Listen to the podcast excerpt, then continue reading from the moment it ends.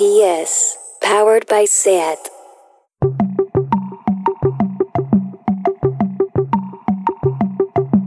Una paraula. Llapis.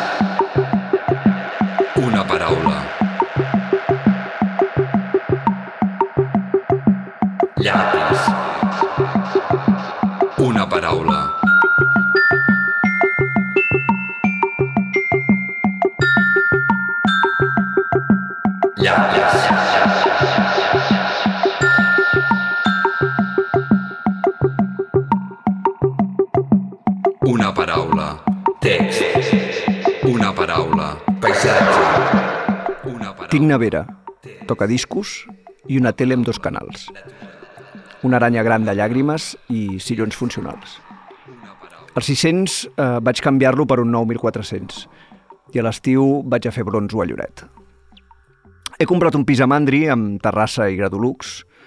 La mamà té cinc parades al ninot de llegums cuits. Com que cobro quatre pagues del mateix import del sou, he llogat dues tribunes al Camp Nou. Però sóc catalanista. I a casa, amb la mamà, quan no hi ha visita, parlo sempre en català. Em vesteixo sempre al Gales perquè gasta molt bon tall i ara em faig pel Liceu un, un smoking de Targal. Els dissabtes compro l'ola per estar ficat a dins del que passa amb les princeses i maniquins. A l'hivern anem a veure striptease a Perpinyà i els diumenges vaig a missa vespertina amb la mamà. Tinc els discos d'en Guardiola, de l'Alita i d'en Dodó. En Raimon va bé, però el trobo poc senyor. Però sóc catalanista, eh? I a casa amb la mamà, quan no hi ha visita, parlo sempre en català. En pintura no m'hi fico, però opino que en Dalí és un geni i pinta uns quadres que s'entén què volen dir. Del teatre Déu me'n passo i del cine no en parlem. Em fa més pes la Sara que en Bardem. Ballo el twist quan es presenta i temps fa que prenc l'anglès, perquè avui, amb el turisme, si no el saps, fas el pagès. Ara surto amb una nena que no em mira pas gens prim i, de fet, només em costa gimfis. Però sóc catalanista i a casa, amb la mamà, quan no hi ha visita, parlo sempre en català.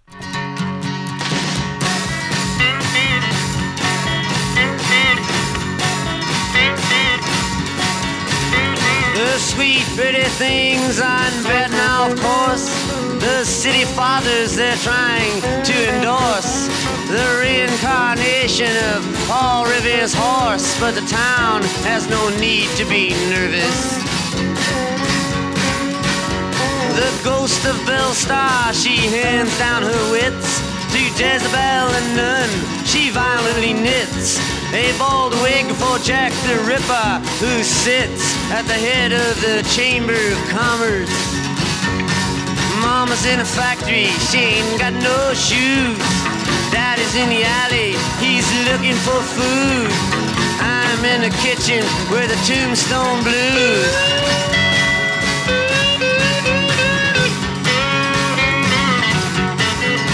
The hysterical bride in the penny arcade. Screaming she moans, I've just been made. Then sends out for the doctor who pulls down the shade and says, My advice is to not let the boys in. Medicine man comes and he shuffles inside. He walks with a swagger and he says to the bride, Stop all this weeping, swallow your pride. You will not die, it's not poison. Mama's in a factory, she ain't got no shoes. Daddy's in the alley, he's looking for food. I'm in the kitchen with the tombstone blues.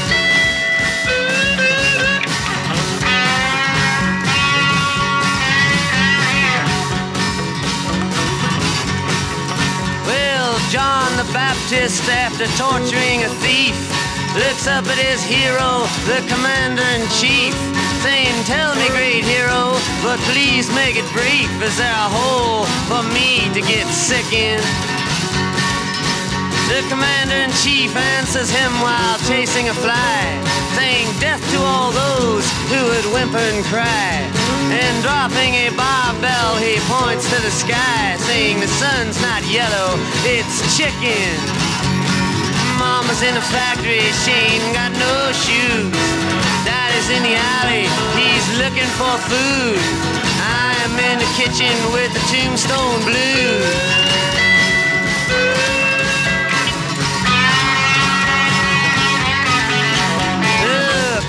The Philistines, his soldiers to save.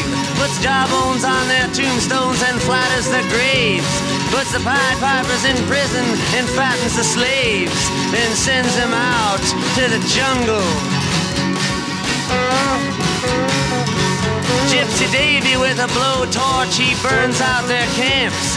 With his faithful slave Pedro behind him, he tramps. With a fantastic collection of stamps to win friends and influence his uncle. Mama's in a factory, she ain't got no shoes. Daddy's in the alley, he's looking for food. I'm in trouble with the tombstone blues.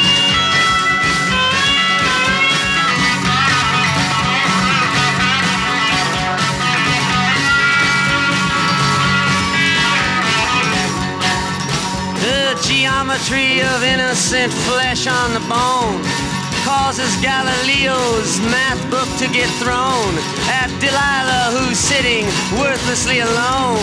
But the tears on her cheeks are from laughter. Wish I could give Brother Bill his great thrill. I would set him in chains at the top of the hill, then send out for some pillars and Cecil B. DeMille. He could die happily ever after. Mama's in the factory, she ain't got no shoes. Daddy's in the alley, he's looking for food.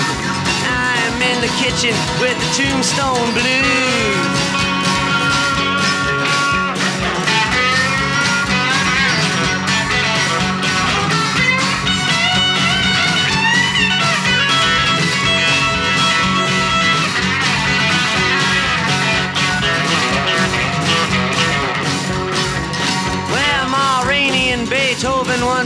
A bedroll.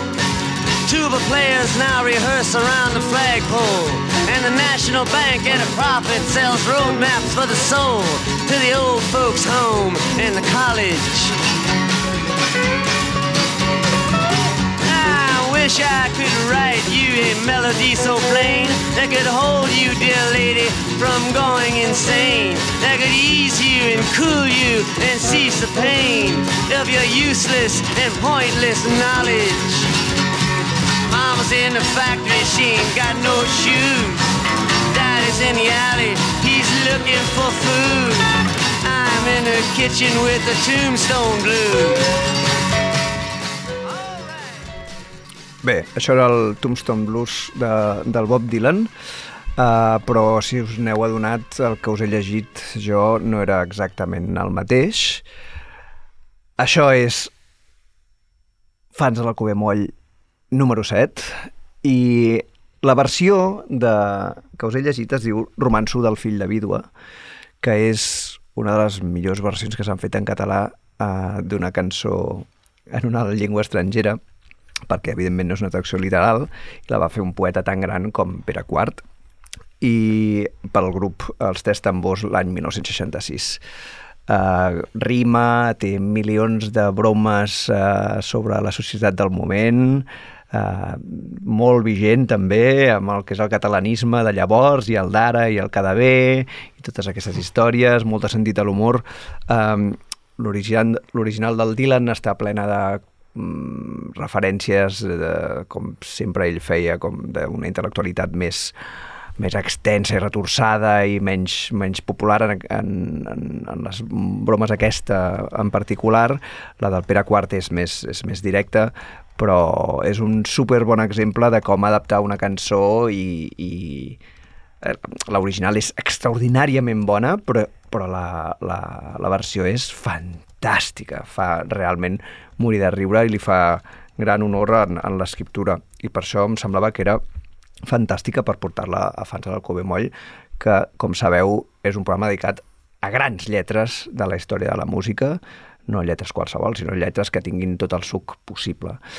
I el romançó fill de vídua parla del gradulux, que era un invent de l'època, que semblava que, que ja hauria de durar per sempre i s'ha quedat com el, els baúls de la història, els baúls de la iaia, Extraño Ways, i, i el, el, el, la, les parades de llegums cuits del Ninot, el pis al carrer Mandri, tots els, tots els tics d'aquell moment, la, la tribuna al Camp Nou fa un retrat de la societat de l'anys, dels anys 60 realment realment molt acurada i aquest és un gènere que sempre ens ha agradat de poder retratar un personatge o una època una escena és un, un dels grans recursos literaris que aplicat a les cançons ha donat cançons tan bones com aquesta. No? La, la cançó original no té res a veure amb això, té, és un desgavell de- d'imatges una rere l'altra molt a la, a la manera dilanesca uh, i potser algun altre dia uh, en parlem vers a vers perquè val molt la pena. Ara, però, abans, eh, posaré, posarem eh, una cançó eh, de les més boniques que s'han escrit mai, bastant curta, molt, molt lírica, i ara en parlem. Mm,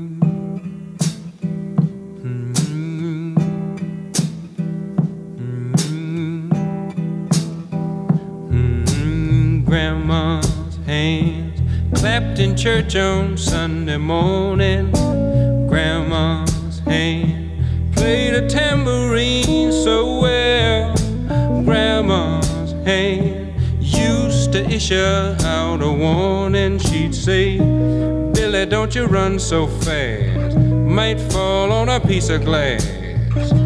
Might be snakes there in that grass, Grandma's hand. Grandma's hand soothe the local unwed mother. Grandma's hand used to ache sometimes and swell. Grandma's hand used to lift her face and tell her she'd say, Baby, Grandma, understand that you really love that man. Put yourself in Jesus' hands, Grandma's hand. Hand used to hand me a piece of candy. Grandma's hand picked me up each time I fell. Grandma's hand, boy, they really came in handy. She'd say, Matty, don't you whip that boy. What you wanna spank him for? He didn't drop no apple core, but I don't have grandma anymore. If I get to heaven, I'll look for grandma's hand.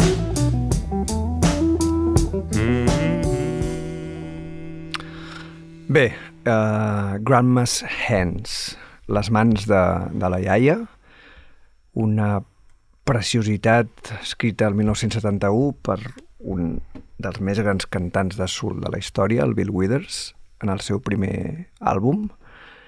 És un exemple extraordinari de- d'escriptura de, de cançons. Li fa un homenatge a la seva àvia parlant només a partir de les coses que feia amb les seves mans.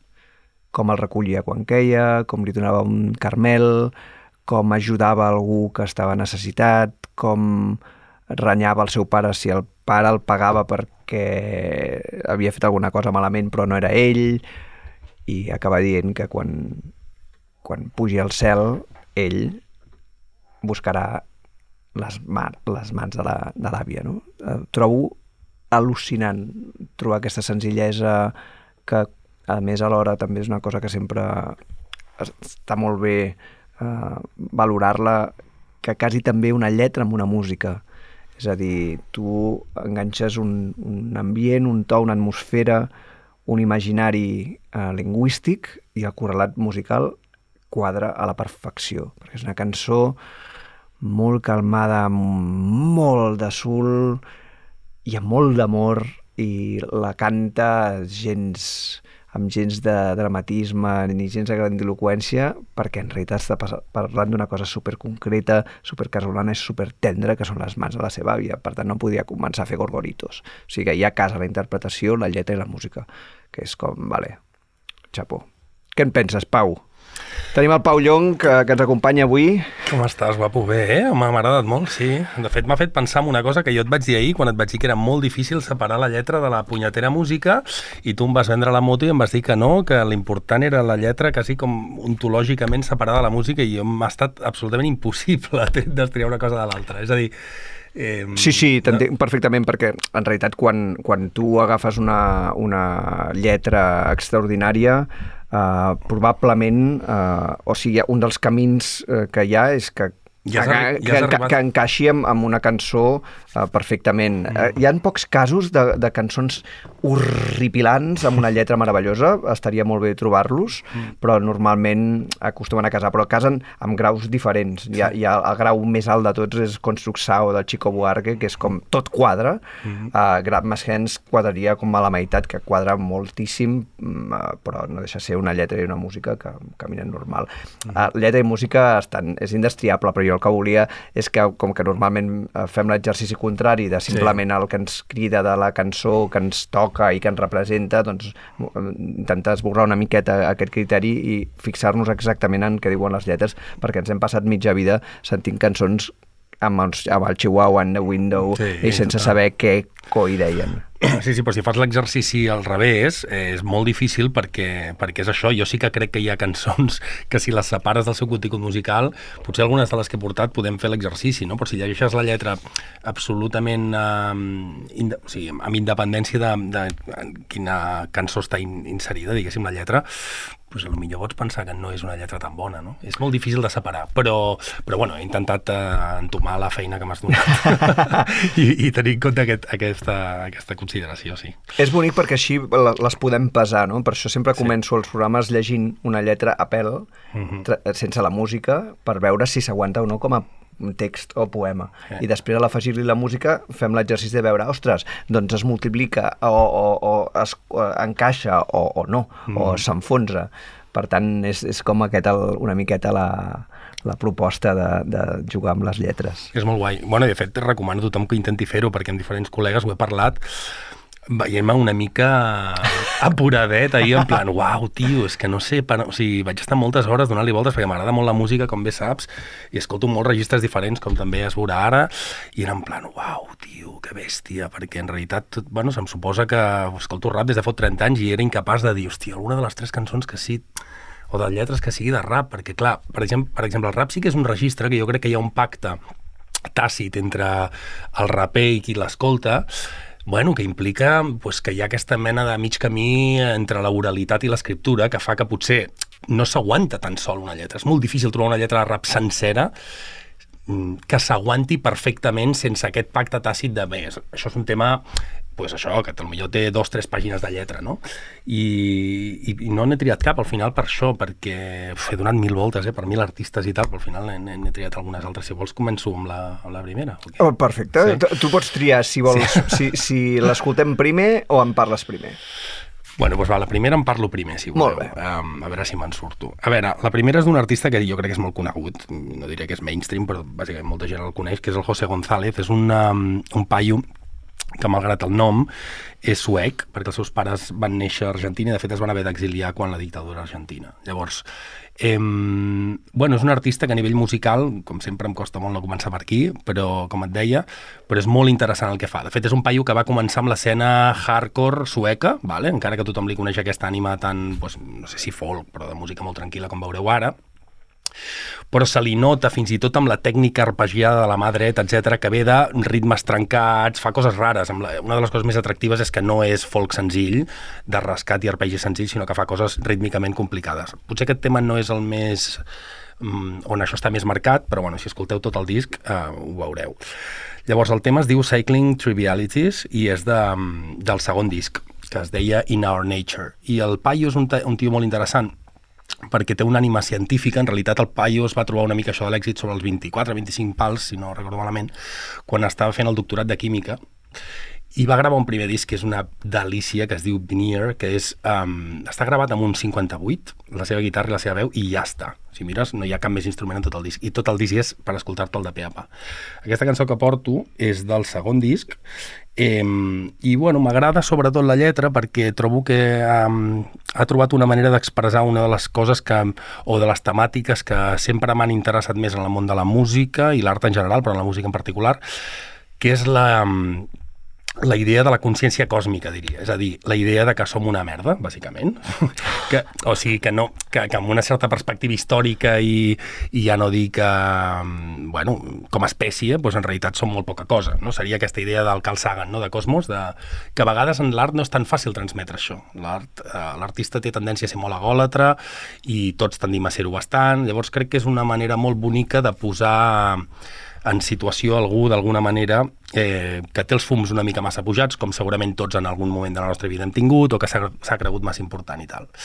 I bueno, i la, la música, com veureu, és la, l'hòstia en vinagre, perquè és molt senzilla, és quasi mig minimalista, com tota la seva música de guitarra, i després, si vols, en seguim parlant. Perfecte, som-hi. too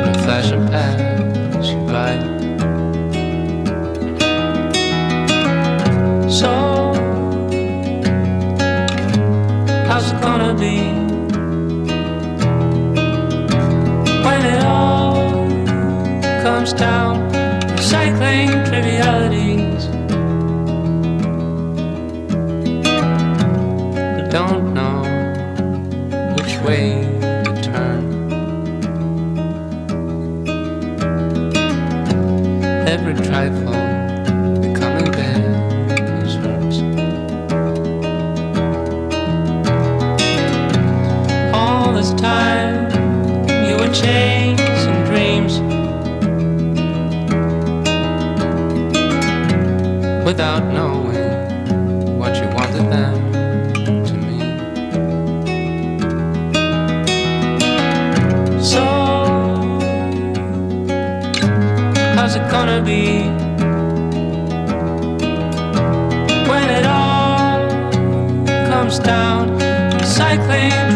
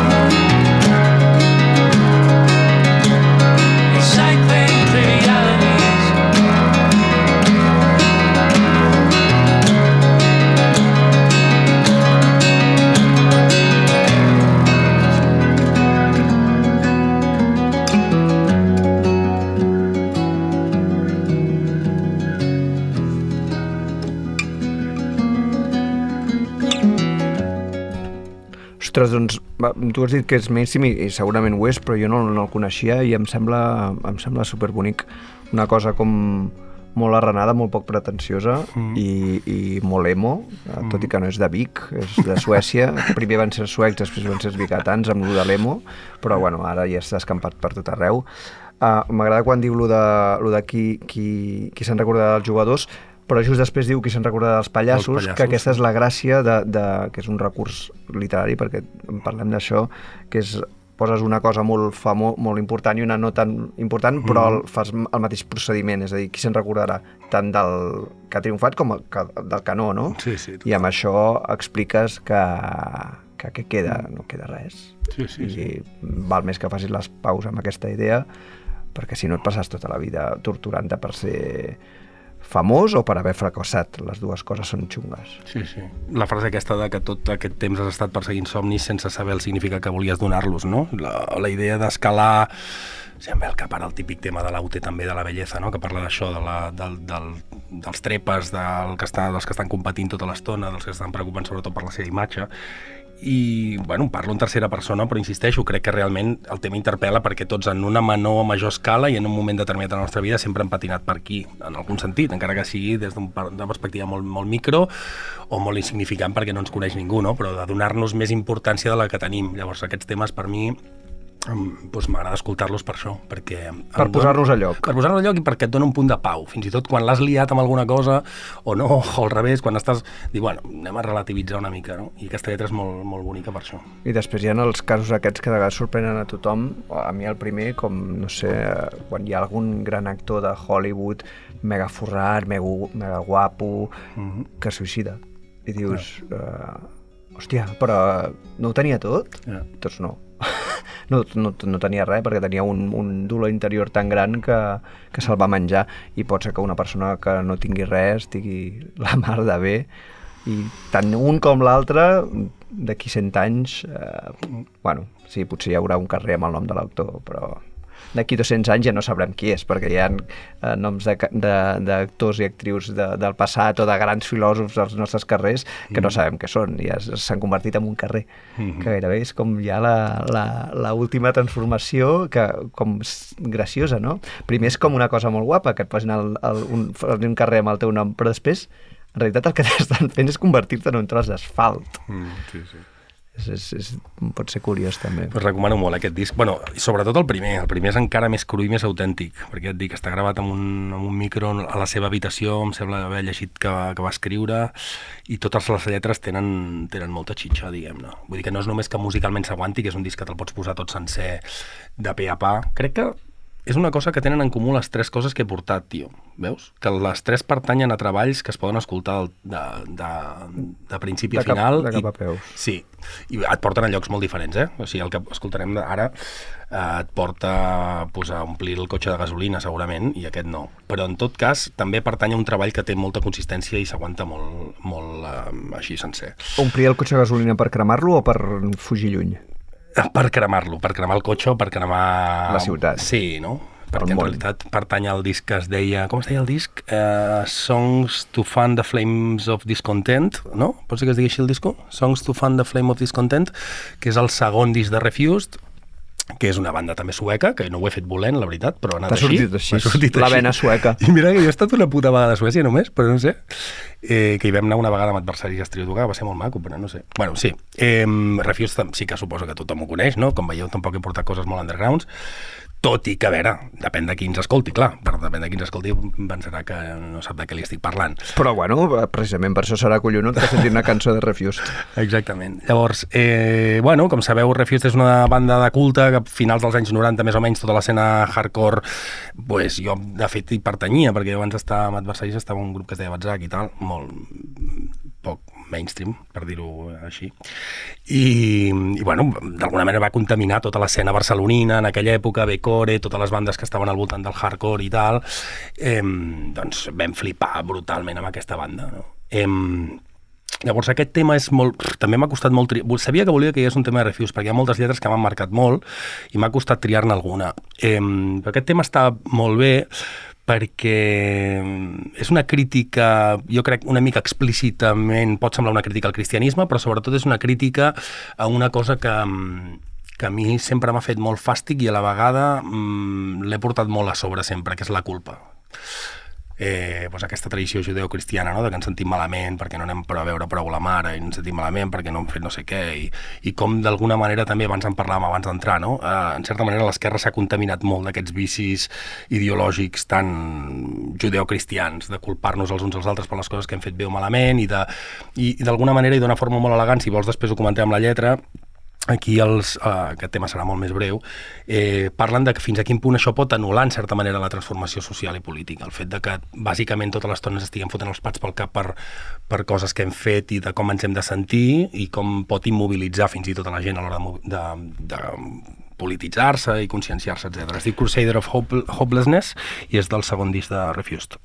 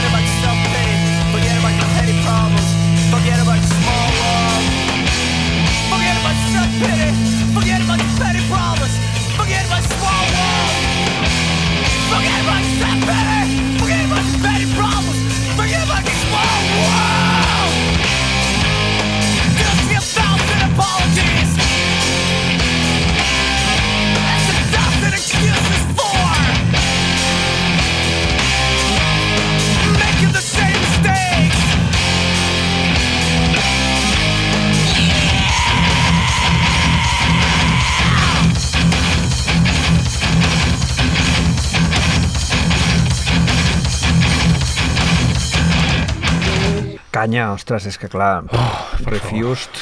Ah, no sé, no he llegit mai entrevistes d'ells eh, sobre com construïen les, les lletres o quin és el seu imaginari, si llegien molts llibres o tenien algun eh, escriptor de referència de cançons, perquè sempre m'he capficat molt amb l'univers Mm. polític i ara en parlem eh, que, que, que desprenen i la música, l'energia de la música, però no Ni amb això.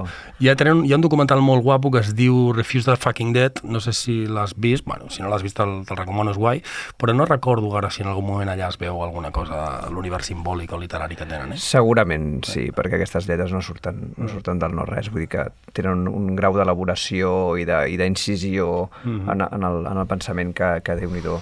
El, el, el jou que, que deies, no? el jou de la, de la, del martirologi, del fer pluramiques, sí. de la- de l'autocompassió, són coses absolutament eh, que, que ens, que ens tanquen, que ens impossibiliten, que Mhm. ens enfonsen i que sobretot ens aïllen. Que aquesta és la, la gran putada, no? Que, que et quedes col·lapsat pel teu jo.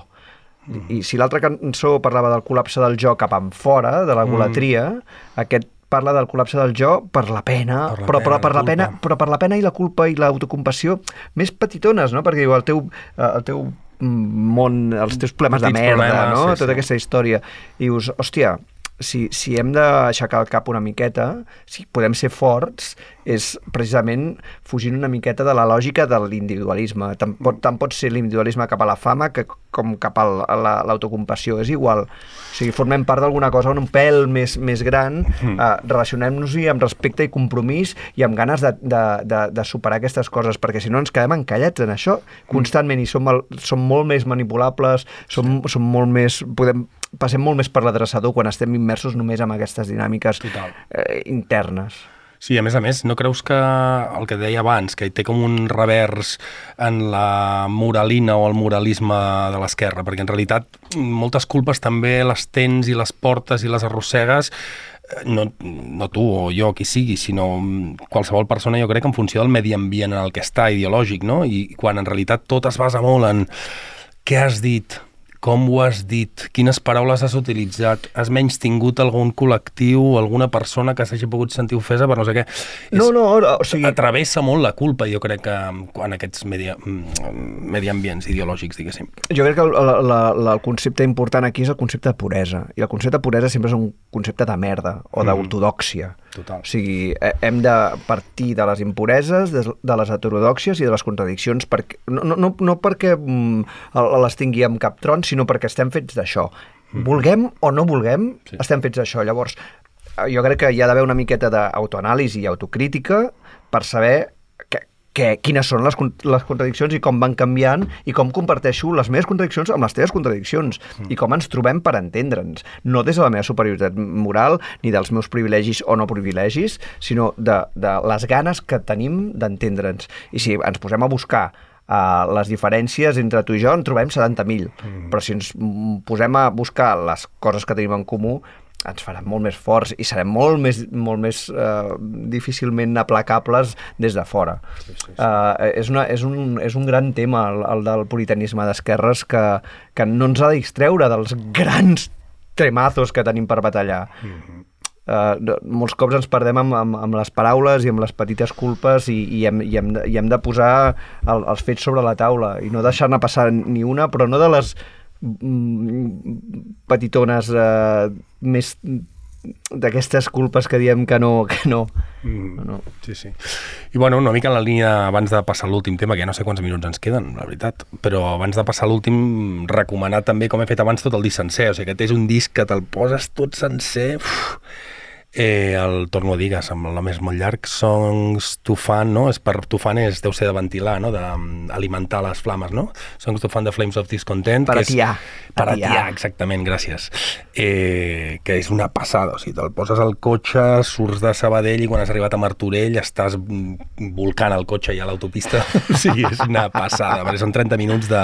I, a més, les lletres són l'hòstia, que una cosa que vaig comprovar quan vaig anar al bolo aquest que vam fer últim, és que molta penya li mola molt, però no se sap les lletres. Passa molt amb aquestes bandes. També passa amb José González, que jo crec que per, per l'atmosfera precisament harmònica que genera i, com et deia, aquesta originalitat rítmica també, perquè ve el hardcore, doncs és molt... Eh, doncs això, no, la gent es queda molt flipada, però si mires les lletres hi ha molta, molta xitxa allà també. I amb, i amb, amb Refused passa igual, tenen uns lletrots increïbles. No, no, aquesta, aquesta és la missió de fans del Cuemoll, que, que, la, que la gent eh, pari atenció a, la, a, les les lletres, lletres, de les cançons que li clar. molen per veure si, si val la pena o no, eh? perquè la, el, jo que sé, el 80% de les lletres del rock and rolls és, bueno, basura, sí, és molt xungo, o del reggae, o del hip-hop, o de... Mm. Són molt dolentes perquè precisament la gent no hi para atenció. Llavors, com que es mouen pel, pel, per la música, i no... Sí, sí. els mateixos cantants o lletristes no fan l'esforç. Però quan la cosa és bona, és bona.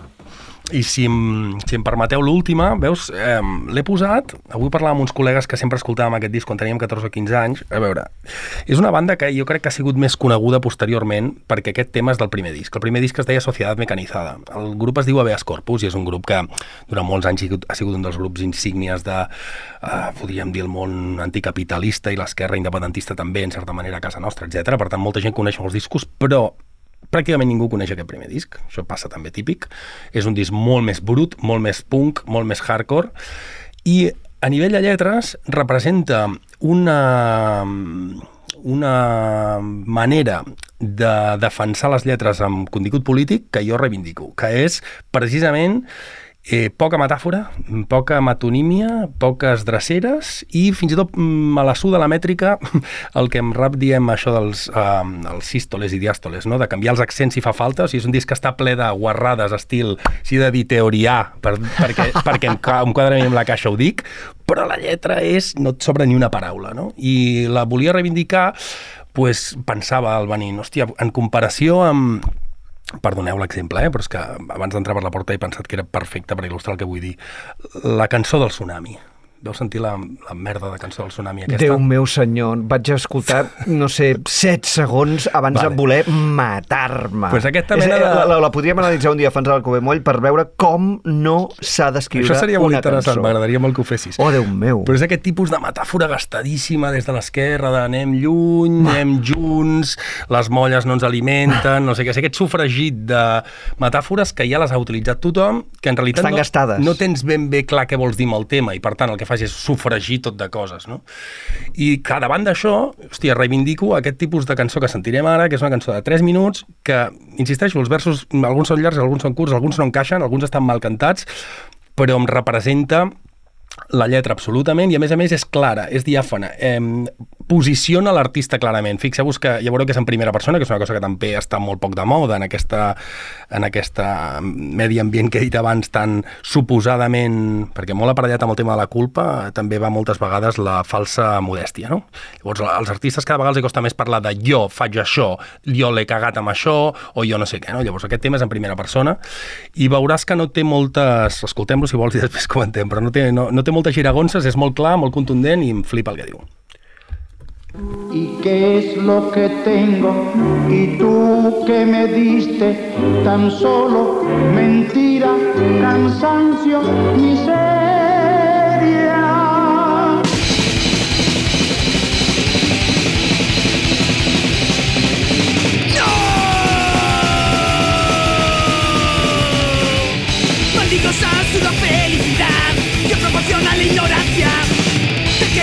Se logran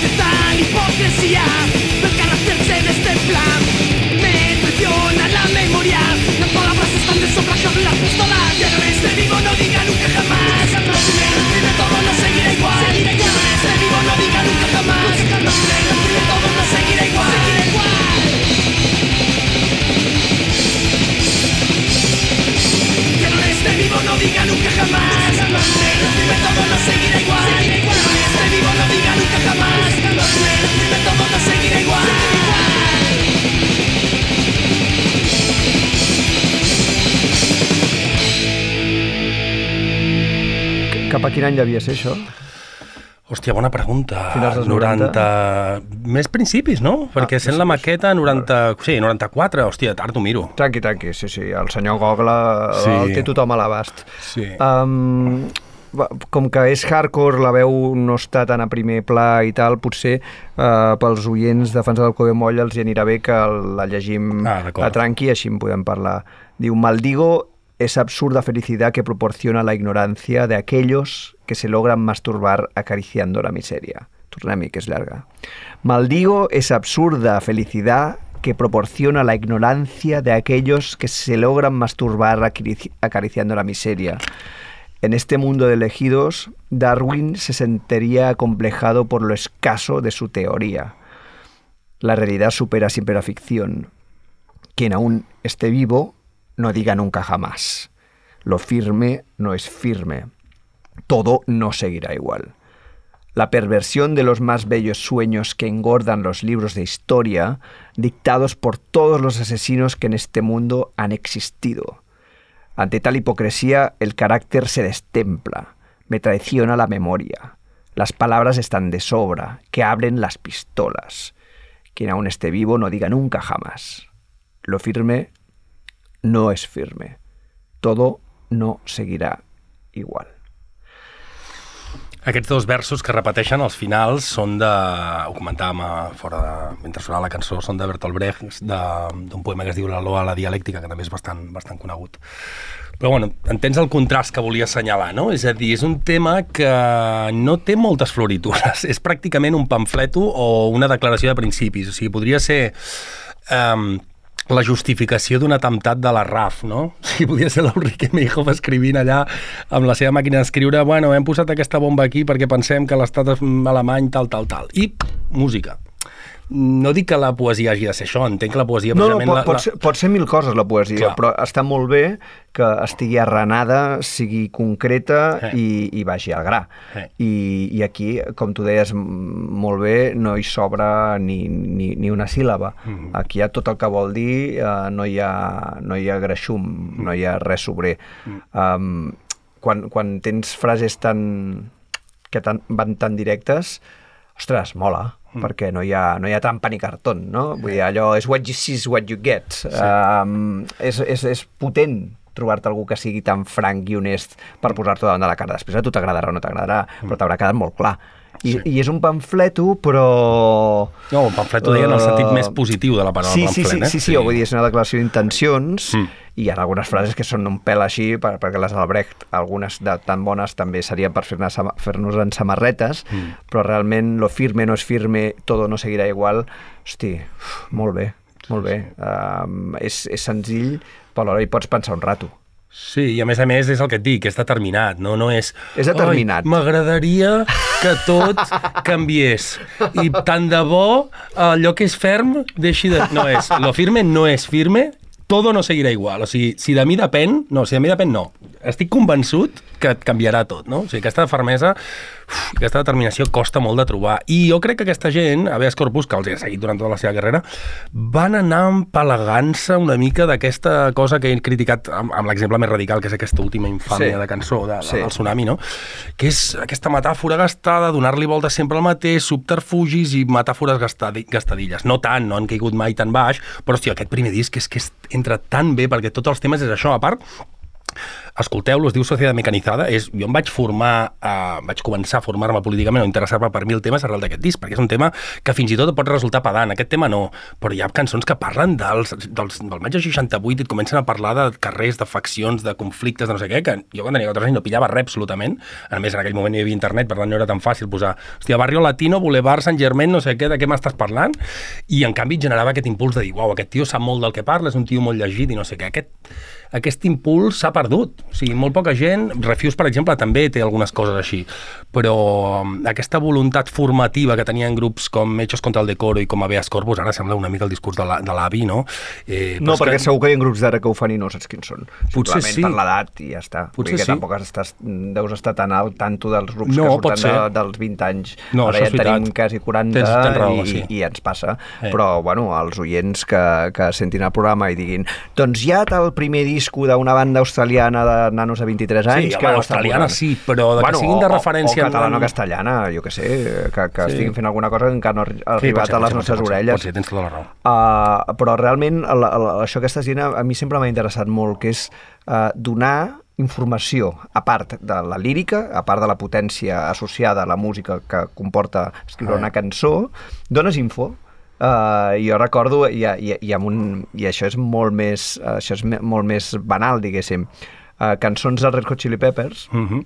carregades de referències uh, literàries i, i, i, i uh, artístiques. Això el rap ho té a Que- sac. clar, o sigui, hi ha clar, temes clar. de rap que directament, jo què sé, de Mos Def o de Common, Sí. que hi ha versos que no pots entendre'ls si no ets de Nova York, o no has mamat una mica allò, o no ho has buscat molt, o ho busques per internet, però si no... I, I és molt guapo, això. Dic referències, en aquest cas, més culturals, més de carrer, no? Però també passa en el món de la política, clar, i de la...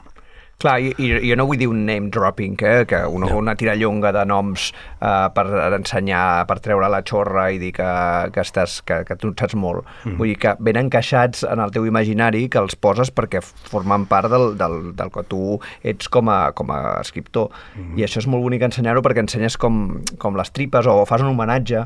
Quan ho fa, i és, és, és prim el, la, la ratlla entre, entre fer el xulo de presumir de tot el que saps i voler-ho compartir. Sí. Però jo crec que en el voler-ho compartir és sempre molt bonic perquè el que fas és eh, ensenyar eh, i, i, i com que vivim en un món tan per un cantó globalitzat i amb tanta informació, però per l'altre domina un, només un, un paradigma cultural, que és l'anglosaxó eh, i sobretot el nord-americà, és collonut que des de tots els cantons, quan nosaltres ens formem eh, amb coses que no són el mainstream, passar-nos les claus, mm. és a dir, eh, donar-nos el heads up, saps dir, eh, ha sortit aquest, aquest disco, escolta aquest, aquest artista, llegeix aquesta lletra, Clar. perquè això fa una espècie de, de bastió de, de, la, de la riquesa mundial en, comptes, eh, en contra del, de, la, de la piconadora yanqui, no? És que és una cosa que, que realment hauríem de ser molt conscients de, que, de formar part d'aquesta resistència. Uh, ho hem de fer, si no se'ns menjaran patates i només, i només parlarem de, de, de lo que volen que, que parlin. Sí, però jo insisteixo, eh, per, per tancar l'únic que vull dir més d'això, si potser tens raó que m'ha faltat una mica d'humilitat de dir, hòstia, potser senzillament no ho coneixes, però jo crec, tio, he estat molts tants anys als escenaris també, i he compartit escenari amb molts grups. I tinc la sensació que aquesta vocació s'ha perdut a saco. És a dir, que ara estiguin apareixent i jo no conegui uns quants grups de no sé què, vull dir, fantàstic, però, però però insisteixo, abans, als 90, és que la majoria de discurs estava així de ben trebat, no? o hi havia aquesta voluntat formativa en el discurs, i ara s'ha dissolt amb la- amb l'accés de la metàfora, insisteixo, és que és, és així de fotut, perquè sembla que, que m'estigui critic, criticant com l'essència de la, del, del llenguatge poètic, però, però insisteixo, crec que la, la metàfora i la metonímia el recurs, i la, algunes figures literàries tenen sentit quan tens clar què vols dir. I trobes una manera excel·lent per dir-ho, però quan no tens ni punyetera idea de què vols dir, i l'únic que fas és omplir-ho perquè no saps exactament on vols anar a parar, em sobra molt més que no pas això que acabem de llegir, que és super explícit, és molt poc poètic, podria ser que pràcticament prosa, si, si es vol, Bueno, eh, perquè no hi ha rima, la mètrica és absoluta, entens? O sigui, no té com un contingut estètic molt d'allò, però, hòstia, el discurs està claríssim i t'arriba, t'arriba amb la música i t'arriba i t'emociona, que és el que ha de fer la poesia musicada en aquest cas. Sí, sí, sí, i tant, i tant. No, no, no, no, no no hi ha res a dir, realment és, és cert. El que passa és que jo no sé si es pot generalitzar tant. Mm, Mm, ja, és a ja, dir, ja, el- dels, no- als 90... Sí, sí, és veritat, eh, són una és, mica és, una dècada, és una dècada molt gran. Sí, sí, sí, Ara és un moment molt ampli, també.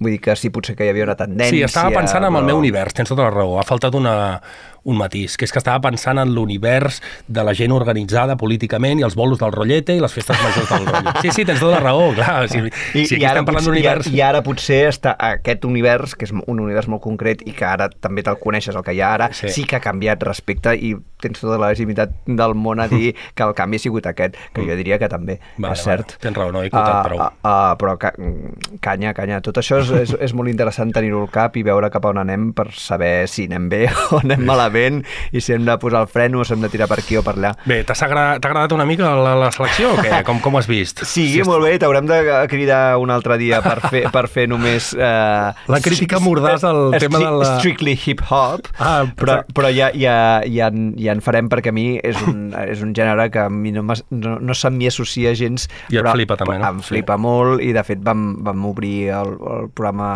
de fa dos amb la, amb la Kate Tempest, que Oh. no, no, exactament no és hip-hop, però és potser més, més enllà i més ençà que el hip-hop, no? És una, una senyora que, que ho supera tot i que...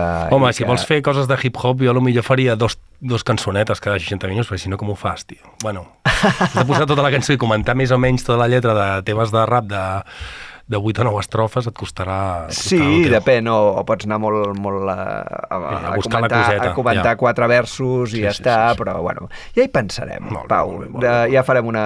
Seurem i aviam que, que, com planegem el següent. Moltes gràcies per venir. Gràcies a tu per convidar-me, ha sigut una experiència fantàstica, sobretot haver-hi de pensar, tio. M'has regalat una matinada avui de, uau, que, aquest tema, aquest altre, he escoltat molta música, feia mil que no escoltava, així que t'ho agraeixo moltíssim. Que bé. Uh, gràcies, Rob, als mandos i, i, bueno, espero que us hagueu passat bé, oients i fans de l'Alcover Moll.